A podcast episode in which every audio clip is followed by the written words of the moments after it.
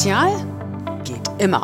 Der Podcast vom Sozialverband SOVD in Hamburg mit Klaus Wiecher und Susanne Ralf. Hallo, schönen guten Tag. Heute zu Gast ist bei uns äh, Frank Böttcher. Herr Böttcher ist Entwickler und Organisator des Extremwetterkongresses. Er ist Meteorologe. Das Thema Wetter und Klima ist ihm sehr wichtig. Dazu gibt er regelmäßig in den verschiedensten Medien Impulse und Anregungen. Unter anderem ist Frank Böttcher außerdem Vorstandsmitglied der Hamburger Klimaschutzstiftung. Wir sprechen heute über den Klimawandel und was das für Menschen bedeutet, die finanziell nur schlecht über die Runden kommen. Herr Böttcher, äh, unsere Umwelt verändert sich immer dramatischer. Auch bei uns fliegen weniger Insekten, es gibt längere Trockenphasen und mehr Niederschläge im Winter. Im letzten Jahr hatten wir dann auch noch sogar eine unvorhergesehene, nie dagesehene Flut im Ahrtal. Auch das offensichtlich aus, äh, sind das Auswirkungen, die das Klima auch bei uns inzwischen auf uns hat. Wir merken das immer mehr und wir fühlen auch diese Auswirkungen dieses Klimawandels immer mehr. Herr Böttcher, müssen wir uns auf solche extremen Wetterlagen jetzt einstellen? Ist das was, was woran wir uns gewöhnen müssen? Ja, erstmal vielen herzlichen Dank für die Einladung. Und ja, es gibt durchaus Extremwetterereignisse, die durch den Klimawandel zunehmen. Andere verlagern sich in Regionen, in denen sie bisher nicht aufgetreten sind. Und es gibt auch Extremwetterereignisse, die werden seltener. Also es ist nicht so, dass man pauschal sagen kann, alles wird irgendwie schlimmer, sondern es gibt eben einzelne Bereiche, die äh, weniger stark äh, für uns spürbar sind. Bei den Temperaturen beispielsweise, da sind wir völlig klar. Wir haben steigende Temperaturen global. Äh, wir liegen äh, bei etwa 1,1 Grad gegenüber der vorindustriellen Zeit im globalen Mittel inzwischen. Wir liegen in Deutschland inzwischen tatsächlich sogar bei 2 Grad gegenüber der vorindustriellen Zeit. Und ähm, wir merken das auch bei den Hitzewellen, die werden länger, sie werden auch äh, häufiger und wenn sie auftreten, werden sie auch intensiver.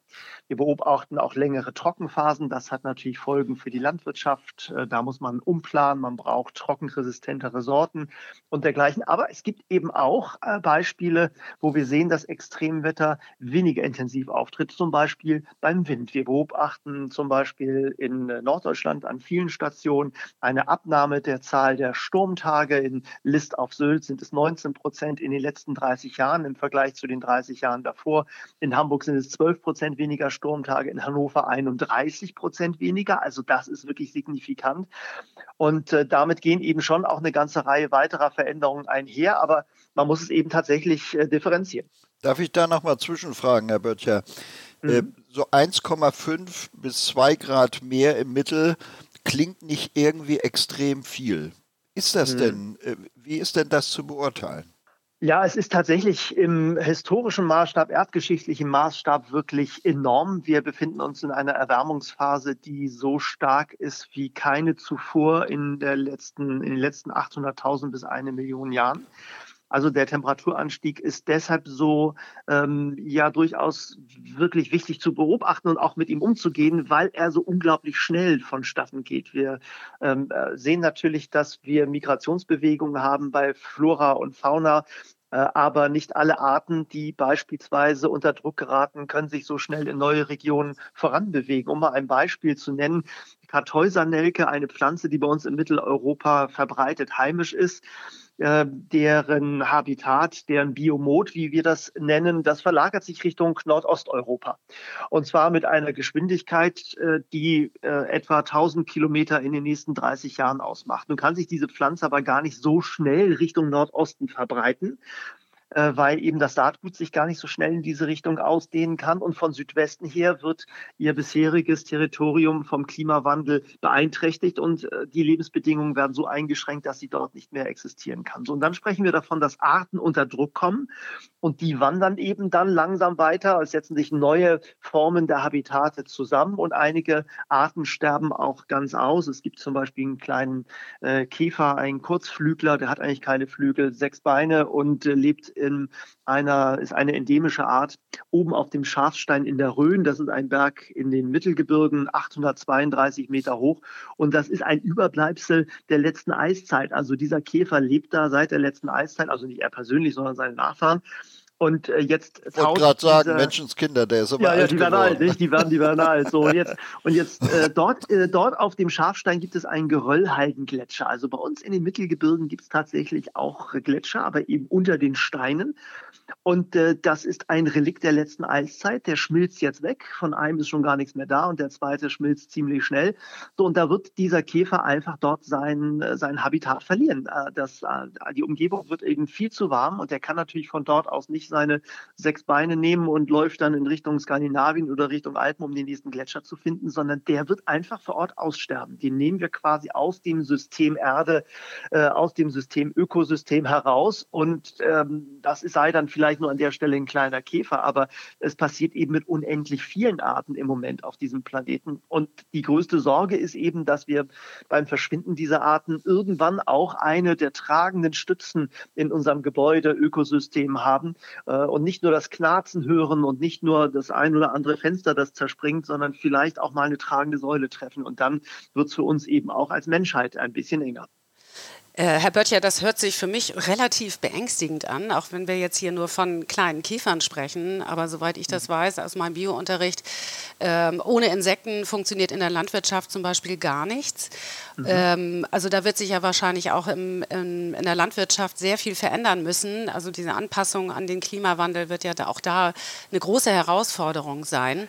Mhm. Werden wir demnächst nur noch äh, Hirse und ähm, Sachen anbauen, die sonst in Afrika äh, zu finden sind? Sind oder, oder wie wird sich unsere Ernährung verändern müssen?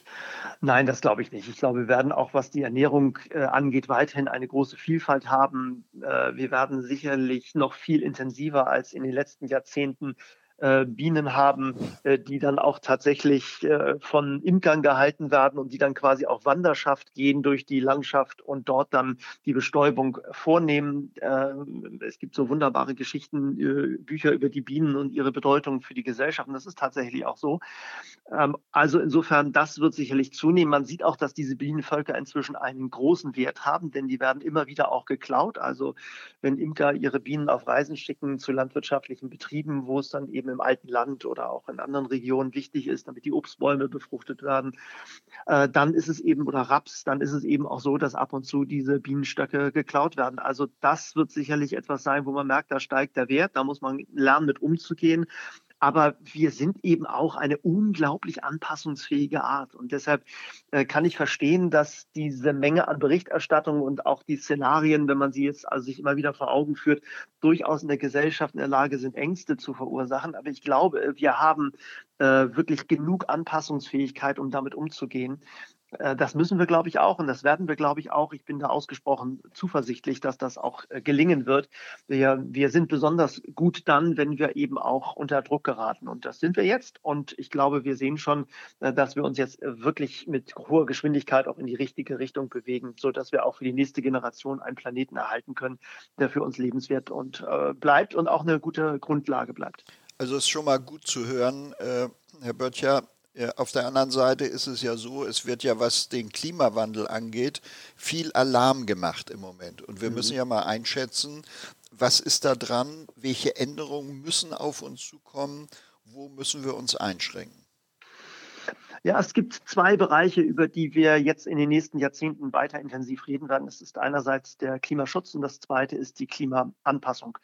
Und beide Bereiche werden von enormer Bedeutung sein. Der Klimaschutz ist deshalb so wichtig, weil wir mit dem Klimaschutz auch jetzt nach wie vor durch alle Maßnahmen Weichen stellen für das, was in 30, 40 und 50 Jahren auf unserem Planeten passiert. Deshalb sind internationale Abkommen so enorm wichtig. Deshalb ist es auch so enorm wichtig, dass jedes Land zu diesem internationalen Abkommen seinen Beitrag leistet.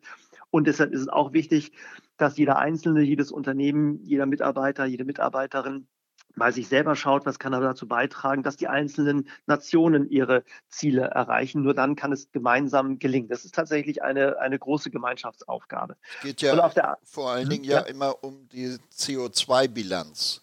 Äh, wenn, ich ja, das, das, wenn ich das richtig äh, verstehe, dann äh, geht es ja. ja darum, genau dort Einsparungen zu machen. Und das trifft unsere Gesellschaft und da müssen wir natürlich auch gucken, dass wir uns dort verändern. Ja, das ist enorm wichtig. Wir emittieren im Moment 40 Gigatonnen Kohlenstoffdioxid in die Atmosphäre pro Jahr und äh, das sind einfach äh, gigantische Mengen. Wir sehen aber, was passiert, wenn internationale Abkommen eingehalten werden. Wir haben das beispielsweise beim äh, Montreal-Abkommen gesehen für das Ozon. Unmittelbar danach wurde eben das Verbot für Ozon auch umgesetzt. Das heißt also, es, wurde keine, es wurden keine Fluorkohlenwasserstoffe mehr in die Atmosphäre hineingegeben, die dann eben der Lage sind, in den höheren atmosphärischen Schichten die Ozonschicht zu zerstören. Und es bedarf dann eben eines Zeitraums von 20 Jahren, beim Ozon war das so, bis sich dann tatsächlich die äh, Ozonlöcher, das Ozonloch nach und nach wieder geschlossen hat. So man kam dann wieder in einen stabilen Zustand und man war eben auch in der Lage, per Satellit äh, die Emissionsquellen zu orten, äh, sodass also dann, auch wenn in China dann an irgendeiner Fabrik mal Fluorkohlenwasserstoff emittiert wurde, dann dieses sofort unterbunden werden konnte. Da haben tatsächlich auch alle an einem, an einem Strang gezogen. Beim Kohlenstoffdioxid ist das viel schwieriger, weil es eine Substanz ist, die frei wird bei in so vielen Bereichen, die für uns gesellschaftlich im Moment noch so enorm relevant sind. Ich wollte nur fragen, wie schnell müssen wir da eigentlich sein, Herr Böttcher? Also es wird ja sehr auf Tempo äh, hingearbeitet. Nicht? Plötzlich sind ja Parteien Umweltschützer, mhm. die man früher in, in diesem Bereich gar nicht gehört und gesehen hat. Ja, das ist tatsächlich so. Übrigens, äh, manchmal ist man ganz überrascht, aber die erste Partei, die Umweltschutz ins Parteiprogramm geschrieben hat, war damals die FDP. Ähm, und äh, man weiß vielleicht noch, kann man sich noch ein bisschen daran erinnern, der erste Abgeordnete, der, der quasi als Grüner im Bundestag war, war parteilos und äh, jemand, der vorher kurz vorher aus der FDP ausgetreten ist, weil er das Thema Umwelt so hochgehalten hat. Im, also es hat im Moment äh, erinnern die sich ja wieder. ja, genau. Und jetzt fällt Ihnen das ein, dass das ja eigentlich irgendwie doch irgendwo eine Tradition hat. Nein, es hat aber einfach enorme äh, wirtschaftliche Komponenten. Und ich glaube, das ist uns vielleicht noch gar nicht so sehr bewusst. Und das wird uns vielleicht jetzt noch mal bewusster durch, die, durch den Krieg in der, in der Ukraine, weil letztlich die Abhängigkeit von all dem, was Kohlenstoffdioxid in die Atmosphäre bringt, und das ist zum Beispiel Gas, das ist zum Beispiel Erdöl, äh, das ähm, ist natürlich auch äh, unter geostrategischen Aspekten zu betrachten. Und es, ich sage das seit äh, über zehn Jahren, dass wir nicht nur den Aspekt des Klimaschutzes bei, der, bei den erneuerbaren Energien auf dem Schirm haben sollten, sondern dass es aus meiner Sicht noch viel stärker um die geopolitische Komponente geht. Und wir sehen jetzt, äh, wie wichtig sie plötzlich wird und wie schnell wir dann auch äh, reagieren. Äh, denn äh, das, was wir dann auf diesem Weg voranbringen, ist sicherlich jetzt auch nochmal ein Katalysator hin zu mehr erneuerbaren Energien. Und ich glaube, das ist auch der richtige Weg. Die geopolitische äh, Komponente, die Sie ansprechen, das hat ja was zu tun mit der Abhängigkeit. Das heißt, Exakt. das heißt, wir müssen gucken, dass wir uns entweder selbst mit Energie versorgen, das wird sicherlich schwierig werden, oder mhm. dass wir das so vielfältig machen, dass wir immer wieder ausweichen können. Also diese hohe Abhängigkeit jetzt von Russland ist, glaube ich, äh, für uns äh, absolut schädlich, weil wir dann aus dieser Klemme nicht rauskommen. Ja, und ich würde vielleicht sogar noch viel weiter gehen. Äh, ich würde noch einen Schritt weiter denken und überlegen, wie kann denn eigentlich eine Welt vielleicht in 30, 40, 50 Jahren aussehen? Und dann werden wir aus meiner Sicht ein viel größeres Maß an äh, autarken Strukturen sehen. Also dort, wo äh, neue Wohngebäudekomplexe entstehen, dort, wo vielleicht ein, äh, ein Industriegebiet umgestaltet wird, werden wir beobachten, dass diese energetisch äh, unabhängig werden, äh, Strom vor Ort produzieren, Wärme vor Ort produzieren.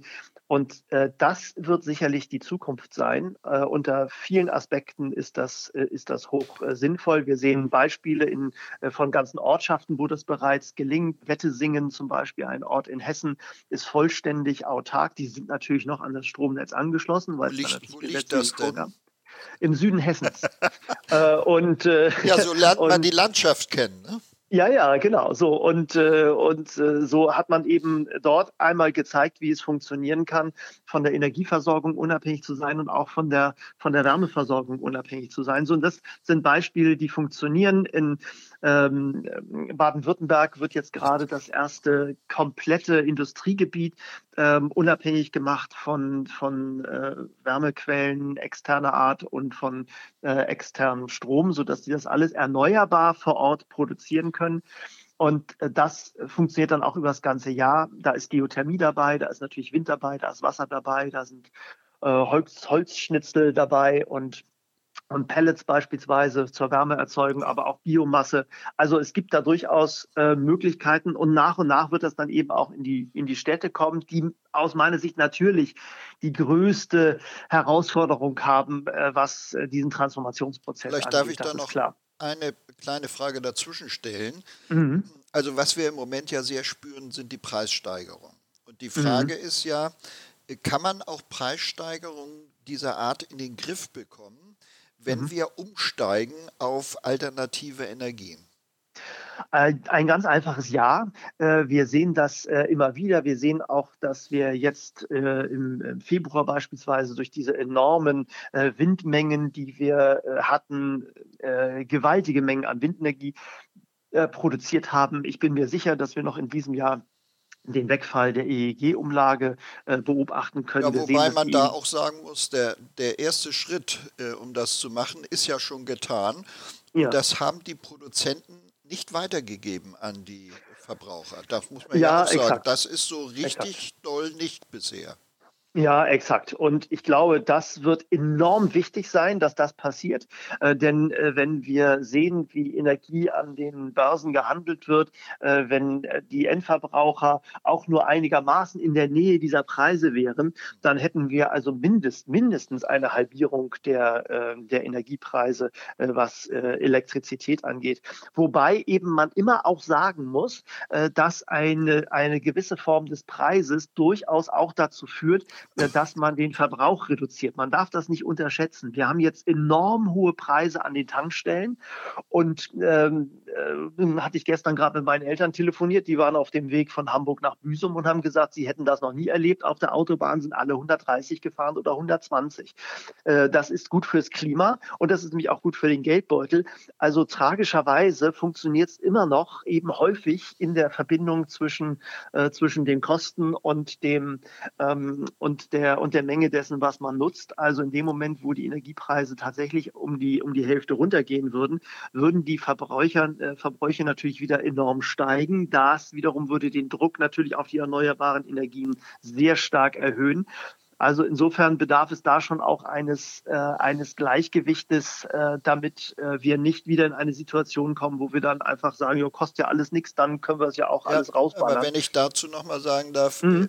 Wir, also es kommt uns immer leicht über die Lippen, aber nicht jeder hat sozusagen die gleichen ökonomischen Voraussetzungen, Herr Böttcher. Mhm. Wir mhm. haben ja, mhm. wenn wir auf Hamburg gucken, 360.000 Menschen, die mhm. armutsgefährdet sind. Also wir mhm. als Sozialverband äh, Deutschland gehen davon aus, dass es mhm. in Hamburg 400.000 bis 500.000 Menschen gibt, denen es nicht gut geht. So, ja. und da wird immer von Verzicht geredet. Die Frage ist, worauf mhm. sollen die eigentlich noch verzichten? Also ja. wir müssen ja auch deren Lebensmöglichkeiten und deren. Gestaltungsmöglichkeiten sozusagen für Teilhabe an der Gesellschaft ein bisschen berücksichtigen. Absolut, da bin ich voll bei Ihnen und deshalb wäre ich auch sehr dafür, äh, für eine für ein Energiekontingent, das jeder Person zugesprochen wird. Das ist interessant. man also im Jahr also eine, eine Kilowattzahl bekäme. Also unabhängig sagt, vom Einkommen unabhängig vom Einkommen hat jeder ein Grundrecht auf die zur Verfügungstellung eines bestimmten Energiekontingentes. Und wenn es dann da eben drüber hinausgeht, ja, dann wird es aber irgendwann auch richtig teuer. Also, dass man also weiß, äh, man hat natürlich genauso wie ich natürlich ein Recht habe, mich auf den Straßen zu bewegen. Also eine, das ist ja auch quasi eine Infrastrukturgrundlage, ähm, äh, die mir bereitgestellt wird. So etwas brauchen wir eigentlich auch bei der Energie. Und dann kann man in dem Bereich, was eben über den täglichen Bedarf, über die Notwendigkeit der persönlichen Entfaltung und Existenz hinausgeht, da kann man dann regulieren. Äh, und ich glaube, da wird ehrlicherweise auch der größte Teil erzielt, der dann über die Regulierung auch den großen Impact erreicht. Und auf diese Art und Weise können eben die einkommensschwächeren Personen und Haushalte entlastet werden. Gut, aber dieses Kontingent muss natürlich so sein, dass man im Normalfall damit wirklich auch hinkommt. Denn die, die kleine Einkommen haben, da gibt es ja noch sehr viel mehr, nicht? die mhm. den, den Mindestlohn haben beispielsweise oder mhm. die in atypischer Beschäftigung arbeiten, Zeitarbeit, ja. 450 ja. Euro Jobs und ähnlichen mehr. Ja. Wenn man die alle noch dazu nimmt, mhm. dann gibt es äh, nicht so einen großen Kreis, die einfach mal sagen, naja, ich verbrauche mal ein bisschen mehr, das leiste ich mir. Und das ist ja, das, aber, das, ist das ja. was uns auch ein Stück umtreibt. Und da haben wir so ein mhm. bisschen die Hoffnung, dass Experten wie Sie sagen, vielleicht äh, wir können ein solches Kontingent zur Verfügung stellen, dass alle damit richtig gut auskommen. Und wer mhm. darüber hinaus was will, also was ja. weiß ich, große Yachten fährt oder so, der muss noch ordentlich was auf den Tisch legen. So, ich glaube, da hätte man einen Ansatz, der, glaube ich, wirklich funktioniert. Und man kann ja sehr schnell sich vor Augen führen, was man unter so einem Grundbedarf der Energie in so einem Kontingent hineinpacken würde. Nicht? Das beginnt also bei der, natürlich beim, beim Kühlschrank, den man natürlich braucht fürs tägliche Leben. Das geht natürlich weiter über Licht. Man braucht natürlich auch Strom, um äh, auch, de, auch ins Internet zu kommen, um natürlich dann auch am gesellschaftlichen Leben dort teilzunehmen und um sein Mobiltelefon aufzuladen. Also man, und auch die Medien natürlich weiterhin nutzen zu können. Also man, man fällt, es fallen einem sofort unglaublich wichtige, sinnvolle Dinge ein, von denen jeder sagen würde, ja, das ist irgendwie natürlich irgendwie ein Grundrecht. Das, dafür sollte jeder jeder Energie zur Verfügung haben, um genauso am Leben teilnehmen zu können, äh, wie äh, die Angebote, die man dann darüber eben auch nutzt. Also wir können uns, glaube ich, da relativ schnell aufeinander zubewegen. Allerdings möchte ich nochmal sagen, dass viele Menschen im Moment schon sehr abgehängt sind. Und es mhm. bedarf zunächst einmal auch der Umverteilung in unserer Gesellschaft, dass diese Menschen auch wirklich gut an der Gesellschaft äh, teilhaben können. Also mit 449 mhm. Euro mhm. Monat kann man nicht sehr weit springen. Und äh, mhm. wir haben zunehmend Menschen jetzt, die mhm. am Monatsende gar nicht mehr auf die Straße gehen, weil sie Angst mhm. haben. Sie werden angesprochen von Freunden und ähnlich und mhm. sagen, willst du nicht mhm. mal einen Kaffee oder ein Bier mit mir äh, trinken? Das können die nicht.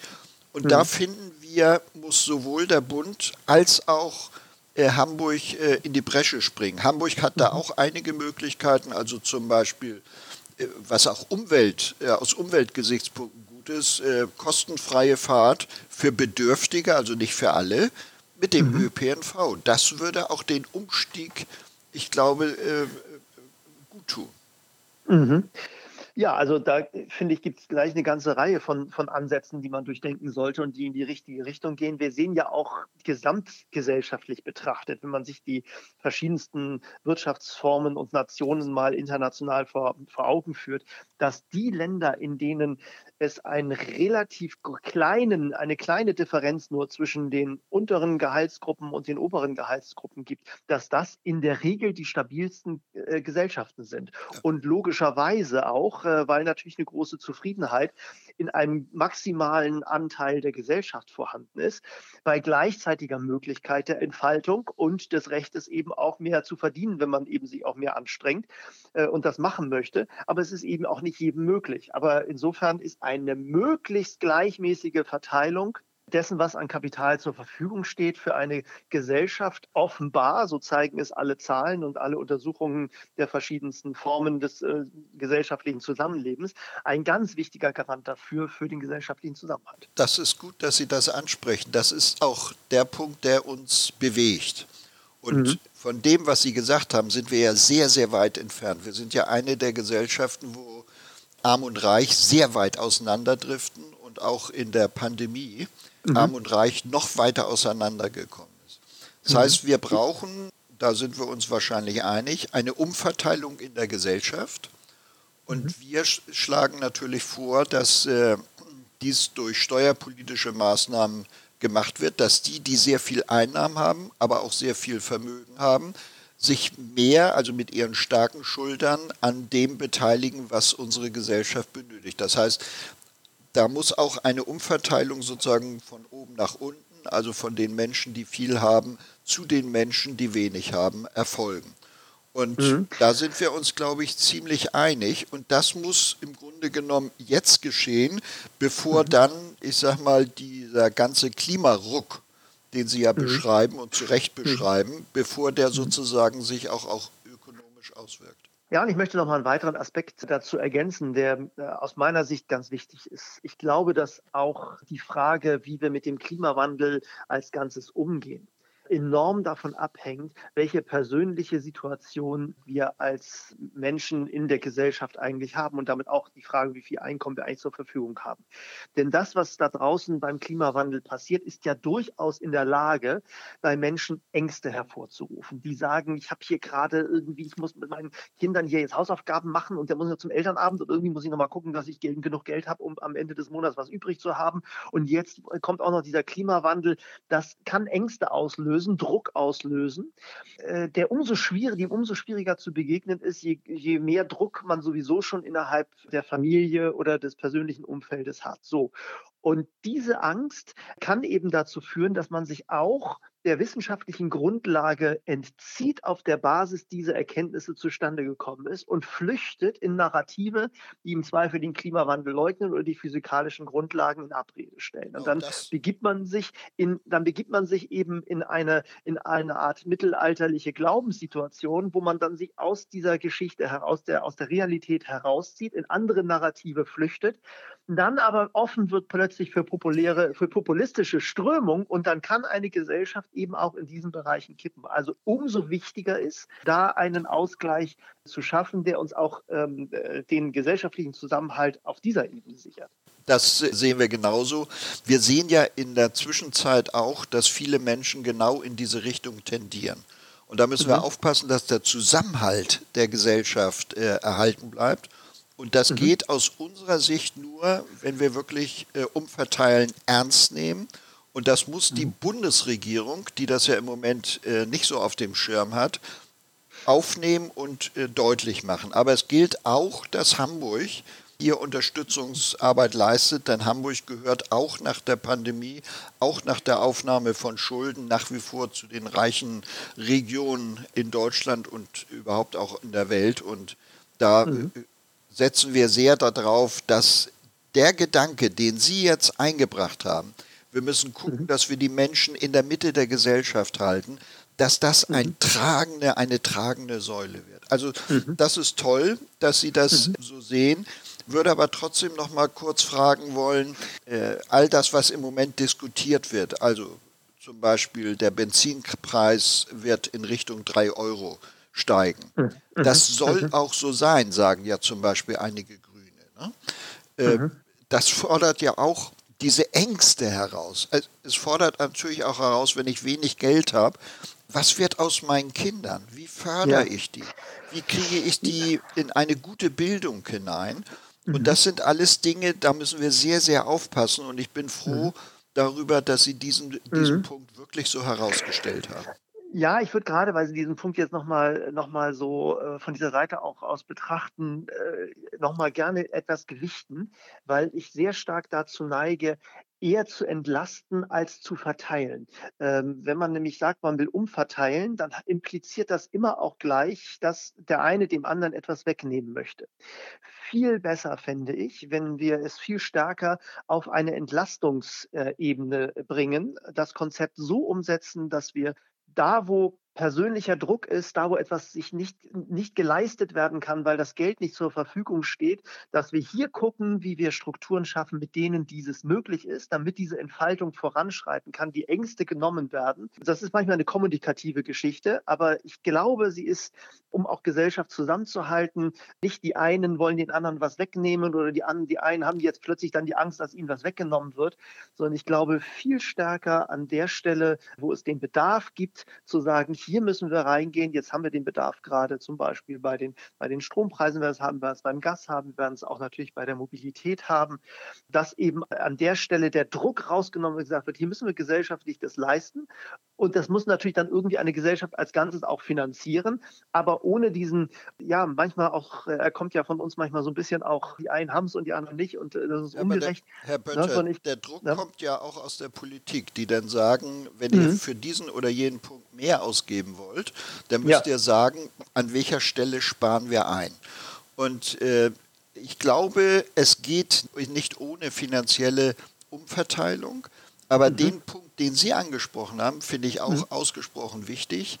Man muss auch, wenn man große Einkommen hat, wenn man große Vermögen hat, äh, etwas mehr dazu beitragen als andere, dass dieser Aspekt mehr zum Tragen kommt. Und mhm es ist ja auch gar nicht so, dass äh, jemand, der, sag ich mal, viel, viel Vermögen hat, dann wirklich verzichtet. Wir reden ja nicht von Enteignung, sondern wir reden ja von zwei, drei Prozent. Und ich finde, dass mhm. Menschen, die auf dieser Ebene sind, äh, mhm. sich das gut leisten können diese Umverteilung, die muss, glaube ich, an vielen Stellen stattfinden, sowohl bei den Menschen, die viel großes Einkommen haben, beim Bund, aber natürlich auch bei der Stadt Hamburg. Da ist nochmal der ganz dringende Appell an die Stadt, auch da ähm, sich zu engagieren und äh, gerade was dieses Entlasten angeht, die Menschen, die wenig haben, weiter zu entlasten, damit sie da eben halt auch bei uns bleiben und nicht irgendwo ausscheren und aus unserer mhm. Gesellschaft rausfallen. Herr Böttcher, Vielen Dank für das Gespräch. Sehr gerne. Das war sehr aufschlussreich und äh, es gibt viele interessante Erkenntnisse, die Sie uns heute nochmal vermittelt haben. Es ist alles ein bisschen klarer geworden, würde ich sagen, auch so, was die möglichen Ängste vor dem Klimawandel ange angeht. Ich glaube, wir können es ein bisschen besser einschätzen, was da auf uns mhm. zukommt mhm. und womit wir in der Zukunft leben müssen. Vielen Dank für das Gespräch. Ich danke Vielen Dank und verabschiede mich von unseren Hörerinnen und Hörern. Mein Name ist Klaus Wicher, bin Landesvorsitzender des SOVD hier in Hamburg. Herzlichen Dank für das sehr aufschlussreiche und informative Gespräch, Herr. Sehr gerne.